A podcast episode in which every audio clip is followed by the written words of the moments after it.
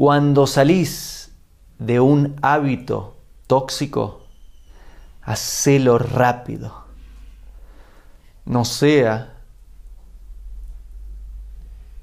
que quedas atrapada, atrapado por ese hábito, porque ya hace mucho tiempo que lo estás haciendo y te cuesta mucho salir. Cuando salís de un hábito tóxico, hacelo muy rápido.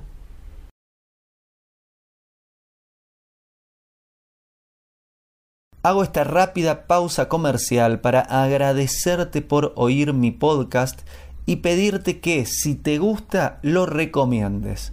Si te gustaría adquirir alguno de mis libros, podés encontrarlos en su formato físico y digital en Amazon y en su formato audio en Audible. Gracias y que continúes disfrutando del contenido que tengo para vos.